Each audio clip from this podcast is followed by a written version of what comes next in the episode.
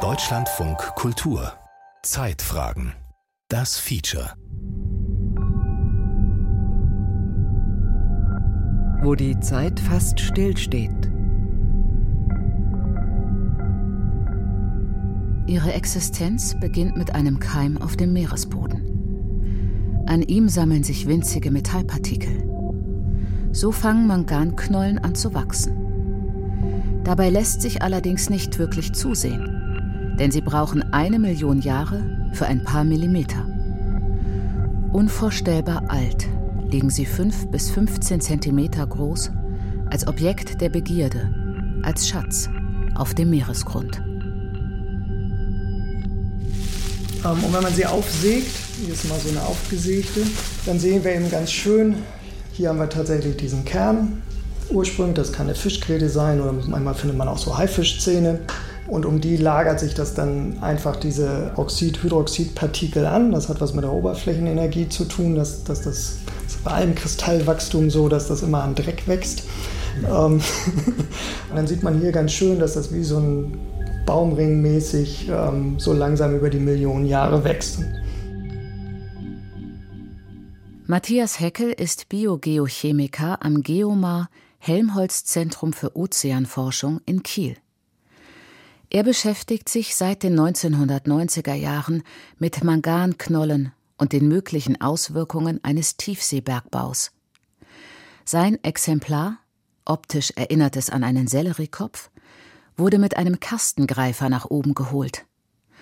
Eine 50 Zentimeter große Box an einem Seil, die in den Meeresboden gedrückt wird. Dabei schließt sich dann eine Klappe man hat diese, diesen Sedimentkörper da drin und auch oben die Organismen drauf, äh, die dann auf dem Sediment leben und auch die Manganknollen. Wie so beinahe alles in der Tiefsee stecken auch die Knollen noch voller Rätsel. Man weiß beispielsweise nicht, warum sie in der Tiefe ganz frei von Ablagerungen liegen. Ähm, die sind ja ein paar Millionen Jahre alt, aber die Sedimentschicht, in der sie sitzen, die ist nur 10.000, 20.000 Jahre alt. Eigentlich müssten die zusedimentiert werden und begraben werden. Und das passiert aber nicht.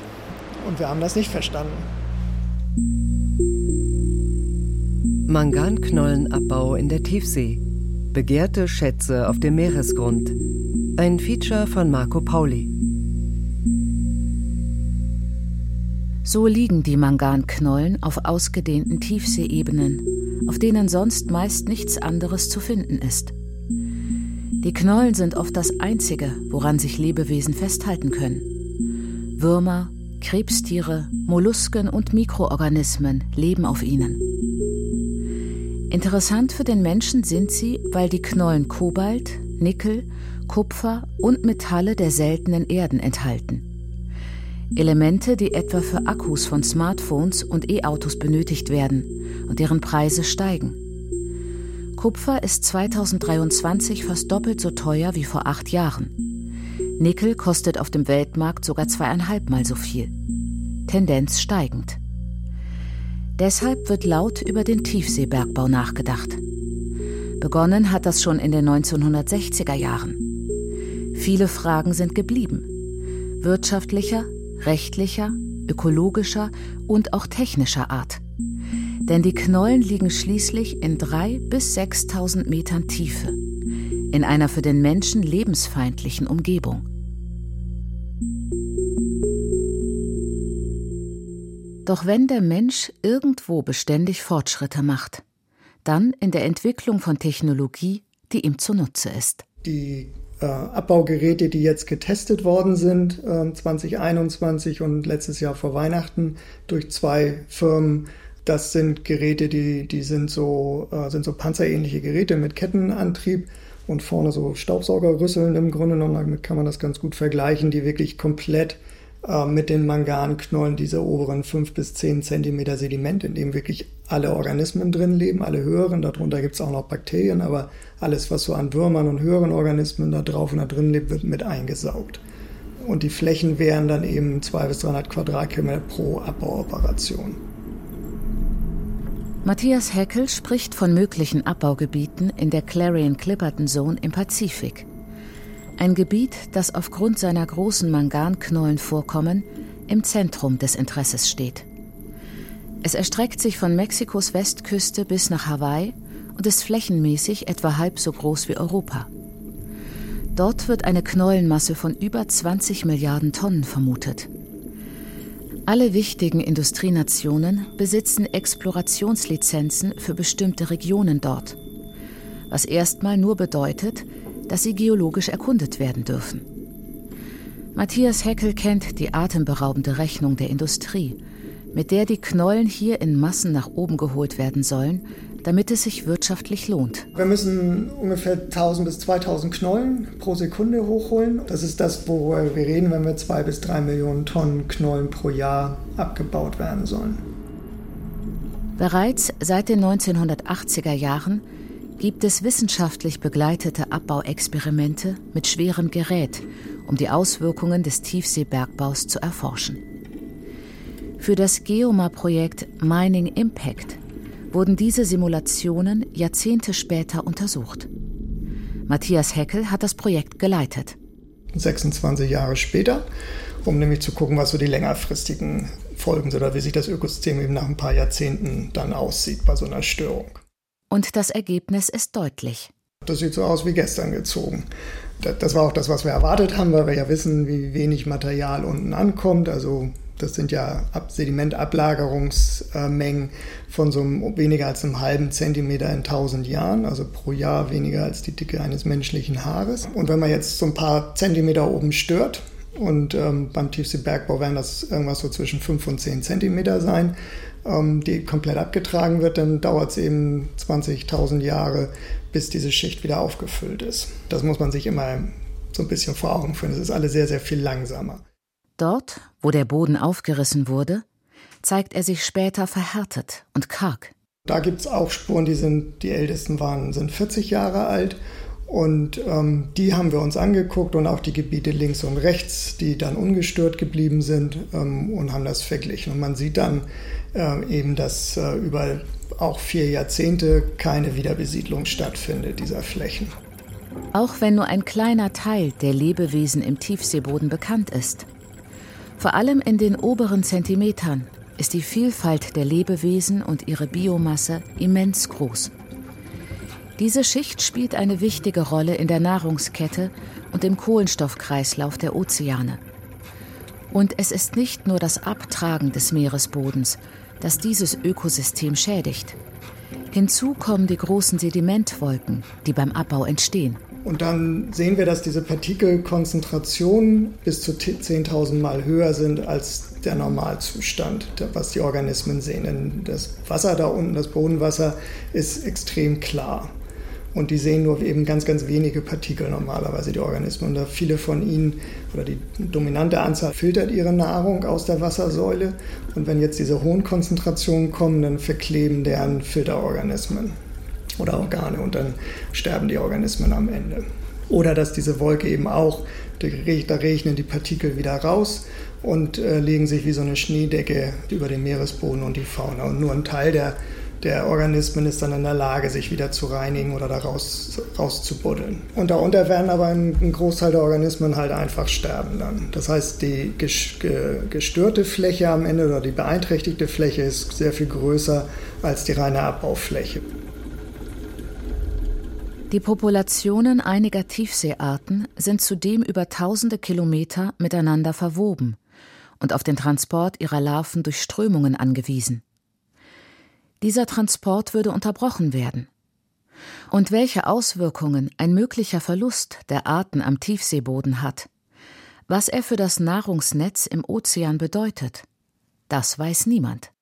Normalerweise in Flachwassergebieten oder an Land, da gibt es auch immer so ein paar Hauptarten, äh, die das Ökosystem definieren.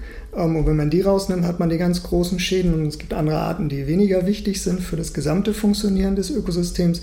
Und in der Tiefsee haben wir das bisher noch auch nicht identifizieren können. Es könnte so sein, dass jede Art wichtig ist. Es wird davon ausgegangen, dass es Millionen Tiefseearten sind, die man noch nicht einmal kennt. Für jedes zweite Organismus, die wir hochholen, haben wir eine neue Art.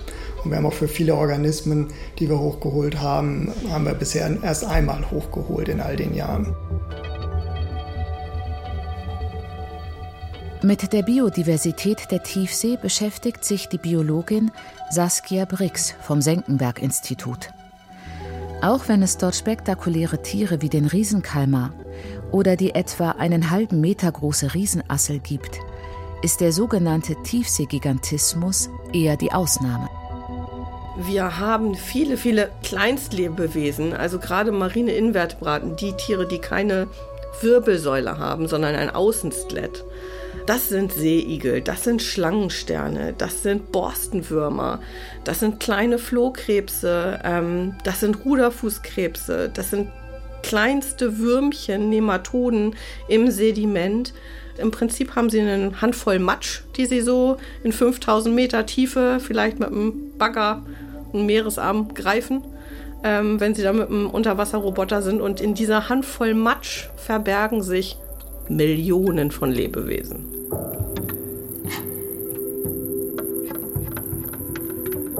Von einem Tiefseebergbau betroffen wären aber auch große Meerestiere, die auf ihrer Wanderung das Gebiet passieren. Thunfische oder Wale etwa würden mitten im Pazifik auf eine laute große Baustelle treffen.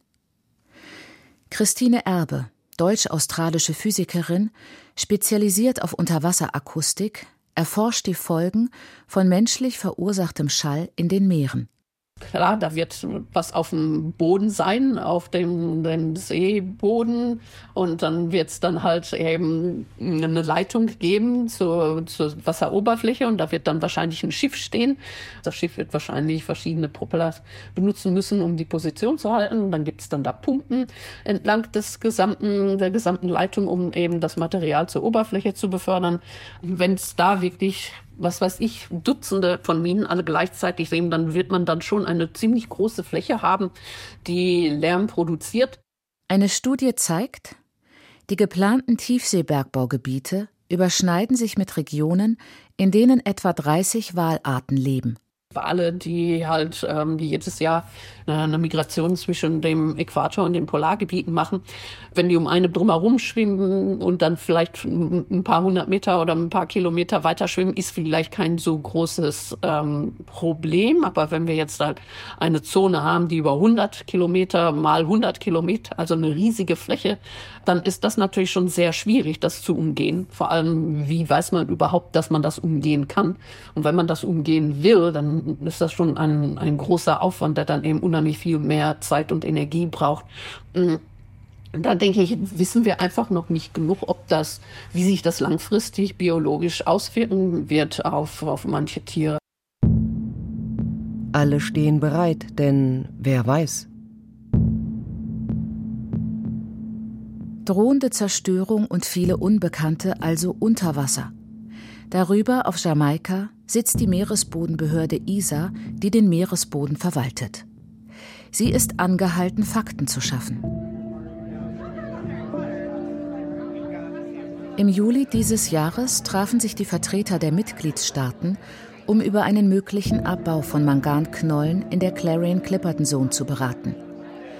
Der Inselstaat Nauru hatte zwei Jahre zuvor offiziell erklärt, Manganknollen abbauen zu wollen und damit eine Klausel im UN-Seerechtsübereinkommen UNCLOS ausgelöst. Durch die bloße Ankündigung des Inselstaats hätten binnen zwei Jahren die Regeln für den Tiefseebergbau ausgehandelt werden müssen. Vor den Verhandlungen darüber hatten sich die meisten Staaten dafür ausgesprochen, dass zunächst kein Abbau stattfinden soll. Viele haben, wie Deutschland, für eine Pause plädiert, andere für einen Aufschub oder manche für ein grundsätzliches Verbot. Doch es gibt auch Befürworter. Am Ende des Treffens konnten sich die Länder bloß auf einen Fahrplan einigen, bis wann die Regularien fertiggestellt sein sollen. Der nächste zweijährige Countdown. Da ist das Datum 2025 niedergeschrieben. Das heißt nicht, dass die 2025 fertiggestellt werden und verabschiedet werden. Aber man hat sich selber unter Zeitdruck gesetzt. Und das halten wir für falsch. Till Seidensticker, Meeresexperte bei Greenpeace, war bei den Verhandlungen dabei. Ein voll ausformuliertes Regelwerk könne bis 2025 gar nicht entwickelt sein, vermutet Matthias Heckel, der als Wissenschaftler mithelfen soll, Regularien zu formulieren. Weil wir eben auch aus der Wissenschaftsseite gar nicht alle Fragen beantworten können, die da an uns gestellt werden. Das sei aber kein ungewöhnlicher Zustand für die Forschung. Er kann sich vorstellen, dass es sich 2025 um adaptive Regularien handelt, die verfeinert und stärker ausformuliert werden, je mehr man über die entstehenden Schäden lernt. Ein Ansatz wäre zum Beispiel auch, dass man erstmal mit sehr hohen Umweltstandards rangeht. Klar, muss jedem sein, die Fläche, die abgebaut wird, die ist zerstört für Tausende von Jahren. Ich glaube, das muss jedem einfach klar sein. Ein Fakt, der von der Meeresbodenbehörde zu wenig Beachtung findet, so der Vorwurf verschiedener NGOs. Till Seidensticker kritisiert, bei den Verhandlungen sei es vor allem darum gegangen, Bergbau in der Tiefe möglich zu machen. Umweltschutz blieb außen vor. Da sitzen vor allen Dingen Juristen, äh, Juristinnen, die sich über Gesetzestexte unterhalten. Und gleichzeitig ist es aber auch so, dass beispielsweise in den Delegationen von Nauru, aber auch von, von Großbritannien oder Belgien Vertreter der Industrie sitzen, die da zwar eher einen beratenden Teil haben, aber eben in diesen Verhandlungen sitzen und zwar im Saal und die NGOs sitzen sozusagen so auf einer Reihe so ein bisschen außerhalb. Und es gibt dann auch immer wieder Sitzungen, die im geschlossenen Raum stattfinden, an denen aber bestimmte Vertreter der Industrie teilnehmen können und wir als äh, Zivilgesellschaft nicht. Und auch außerhalb der Verhandlungssäle beobachtet der Meeresexperte von Greenpeace eine Nähe zur Industrie. We're on a quest for a more sustainable future and we need metals to get there. I don't want to see more deforestation. I don't want to see child labor. Befremdlich ist es schon, dass Michael Lodge, der Generalsekretär der Meeresbodenbehörde, in einem Werbevideo der Firma Deep Green, die heute The Metals Company heißt, auftaucht. Ein Unternehmen, das Tiefseebergbau betreiben will. Im Juni dieses Jahres haben die Nationen der Welt den UN-Vertrag zum Schutz der Hohen See beschlossen. Also den Teilen der Meere, die nicht unter der Kontrolle eines bestimmten Staates stehen. Nach jahrzehntelangen Verhandlungen sollen bis Ende dieses Jahrzehnts 30 Prozent der Weltmeere zum Schutzgebiet werden. Nur zum Tiefseebergbau findet sich in dem UN-Vertrag nichts. Es gibt die Vermutung, dass das für verschiedene Nationen die Voraussetzung war, das Abkommen überhaupt mitzutragen. So liegt der Tiefseeboden weiterhin in der Hand der Meeresbodenbehörde ISA, die jedoch bisher keine klaren Regeln hat formulieren können. Aber zumindest hätte die Meeresbodenbehörde sagen können, aktuell dürfen keine Anträge genehmigt werden. Dazu konnte sich die Meeresbodenbehörde aber nicht durchringen, weil es einige Staaten gibt, die eben den Tiefseebergbau vorantreiben wollen. Dazu zählen beispielsweise Norwegen, Mexiko oder auch der schon erwähnte winzige Inselstaat Nauru. In dessen Namen versucht das Unternehmen The Metals Company, kurz TMC, den Tiefseebergbau voranzutreiben. Es sei kein Zufall, so Till Seidensticker, dass sich TMC Nauru als Partner ausgesucht hat. Wenn Deutschland, die auch Explorationslizenzen im Übrigen haben, sich ihr Gebiet anschauen, dann müssen sie auch gleichzeitig ein anderes Gebiet anschauen und diese Daten der Meeresbodenbehörde zur Verfügung stellen. Diese Verpflichtung hat ein Entwicklungsland wie Nauru nicht. Während derzeit unklar ist, ob Tiefseebergbau überhaupt stattfinden darf, treibt TMC ihn voran. Vergangenen Oktober hat das Unternehmen in einem Versuch 4000 Tonnen Manganknollen abgebaut. Für uns war das kein Versuch mehr. Wenn man 4000 Tonnen Material abbaut, dann ist das eigentlich schon die Vorstufe des, des kommerziellen Abbaus. Das ist trotzdem passiert unter dem Deckmantel des Versuchs, aber da geht es eben vor allen Dingen auch darum, dann zu erproben, ob im großen Maßstab das industriell ähm, verarbeitet werden kann. Auch wenn TMC und Nauru vielleicht lieber heute als morgen mit dem Abbau beginnen würden. Einen Antrag haben sie bei der ISA bislang nicht gestellt, wie auch sonst niemand.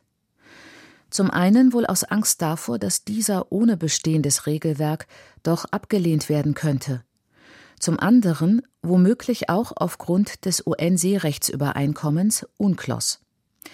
Darin steht, dass der Tiefseemeeresboden gemeinsames Erbe der Menschheit ist. Wenn hier Schaden entsteht, könnten The Metals Company und Nauru womöglich haftbar gemacht werden. Man kann auch mit UNCLOS gegen den Tiefseebergbau und für den Schutz der Tiefsee argumentieren und das tun auch einige Staaten. UNCLOS und Entscheidungen der Meeresbodenbehörde gelten nur für die Tiefseeböden der Hohen See. Etwa 60 Prozent der Weltmeere unterliegen keiner Hoheitsgewalt eines bestimmten Staates. In den eigenen Gewässern dagegen haben Länder deutlich weniger Hürden zu nehmen. Norwegen beispielsweise, einst durch Öl- und Gasförderung zu einem der reichsten Länder der Welt geworden, will auch im Meer Rohstoffe gewinnen. Das Land plant, vor Spitzbergen Eisenerze abzubauen, in einem Gebiet, das etwa so groß ist wie Italien. Da geht es äh, im Gegensatz zu den Gebieten im Pazifik nicht um Manganknollen, sondern um die ähm, sogenannten Kobaltkrusten, sozusagen der, der Meeresboden, ähm, in dem sich diese äh, Metalle über Jahrtausende auch abgelagert haben. Und dieser Boden müsste eben weggefräst werden, um an diese äh, Metalle dann, die dort äh, enthalten sind, ranzukommen. Das ist ein ganz massiver Eingriff, weil damit der, der Meeresboden abgerieben werden muss.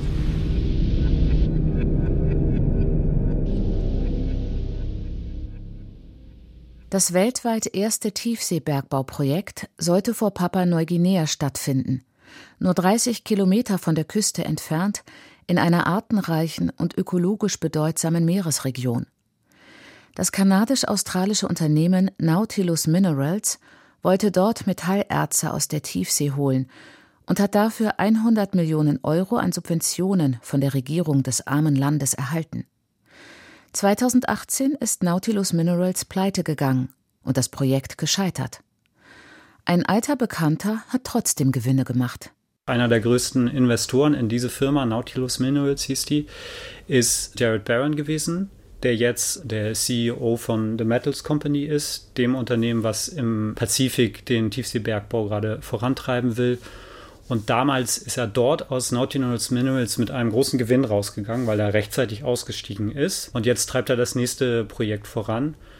Es gibt da Kontinuitäten und es geht auch viel darum, Geld abzuschöpfen von, von Investoren, die sich da eben etwas von versprechen und wo aber unklar ist, ob es sozusagen passiert am Ende. Und gleichzeitig wird das Projekt weiter vorangetrieben und eine Industrie, die potenziell eben sehr schädigend für die, für die Ökosysteme in der Tiefsee sein wird, die ähm, wir eben unzureichend kennen. Sie versprechen Gewinn. Bloß für alle? Everything you need to build an EV battery cathode is in here. I mean, it's an amazing mix of metals that are just made for this time we find ourselves in. Jared Barron von The Metals Company bringt es auf eine griffige Marketingformel. Alles, was man für eine E-Auto-Batterie braucht, findet sich hier drinnen. Eine Batterie im Stein. Und genau das ist der große Anreiz bei den Tiefseeerzen. Sie enthalten verschiedene begehrte Metalle in einer Knolle. Doch, sagt der Biogeochemiker Matthias Heckel, das stimmt eben nur so weit, dass man über Kobalt, Nickel da rauskriegen kann aber das Lithium kriegt er im Augenblick nicht unter zu ökonomischen Bedingungen raus. Graphit, was man auch für Batterien braucht, ist gar nicht drin. Deswegen ist es nicht wirklich eine Battery in a Rock. Aber wenn man sich jetzt die Zahlen anguckt, die zum Beispiel die äh, Weltbank nennt ähm, für die zukünftigen Metallbedarf, allein für die Energiewende, dann, dann kommen sie mit 400 bis 500 Prozent mehr Kobalt, 100 Prozent mehr Nickel und ähm, da kommt das Interesse her, dass wir unter Umständen zusätzliche ähm, Ressourcen brauchen für diese Metalle, wenn wir an Land nicht genug haben. Es ist umstritten, ob der Bergbau an Land nicht auch den zukünftigen Bedarf an Metallen abdecken kann. Grundsätzlich sei die steigende Nachfrage nach ihnen ein Argument pro Tiefseebergbau, meint Stefan Steinecke vom Bundesverband der deutschen Industrie. Er plädiert gleichzeitig für hohe Umweltstandards.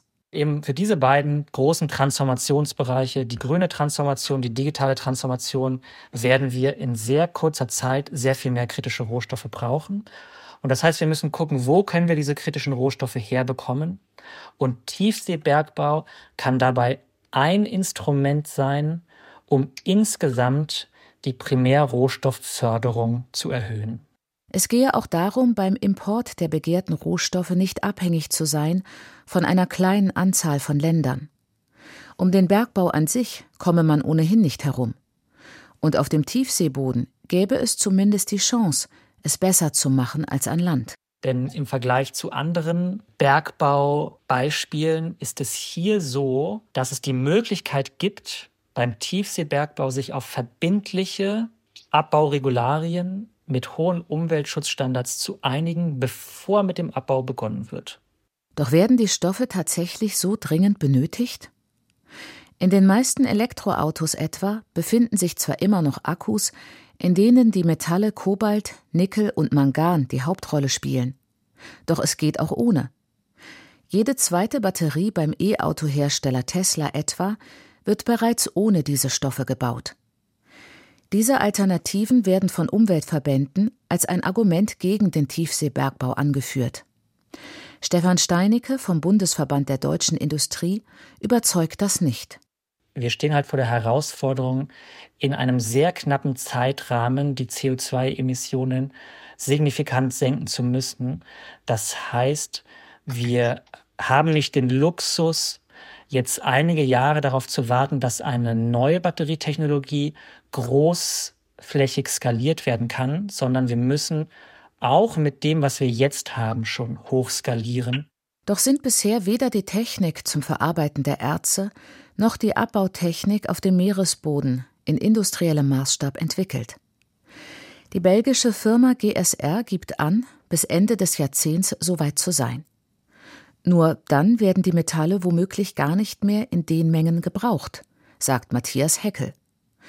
Und der Forscher am Geomar-Zentrum für Ozeanforschung ist generell skeptisch, ob der Tiefseebergbau überhaupt große Mengen liefern könne. Das ist nicht signifikant. Das heißt, für signifikanten Beitrag brauche ich eher 20, 30 parallele Abbauoperationen.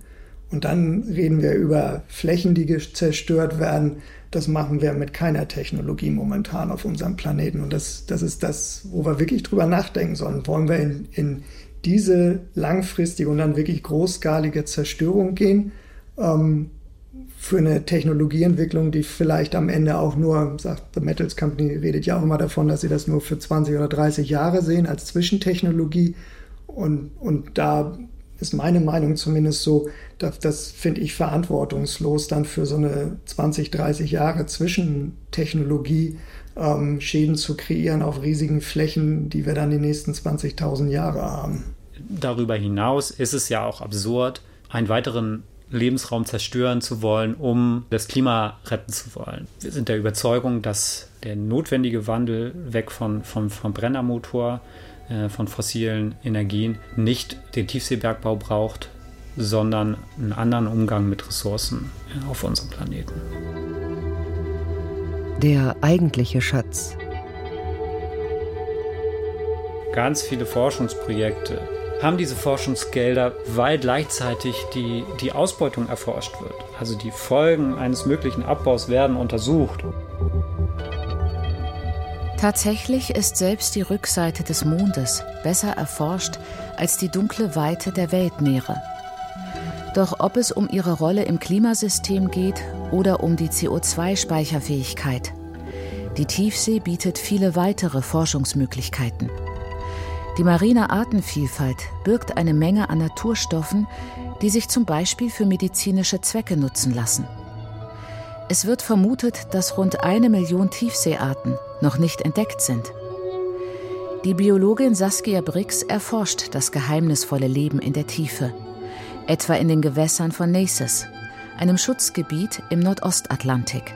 Also diese ganze Naces MPA, die hat eine Größe von Frankreich Und wir haben von zwei Stellen Proben. Und das ist so, als wenn Sie im Norden Frankreichs einmal einen Quadratmeter Sediment ausstechen und sagen, so, jetzt haben wir hier Daten. Und dann fahren Sie ans Mittelmeer und stechen da einen Quadratmeter Sediment aus und sagen, so, jetzt haben wir die Vergleichsproben.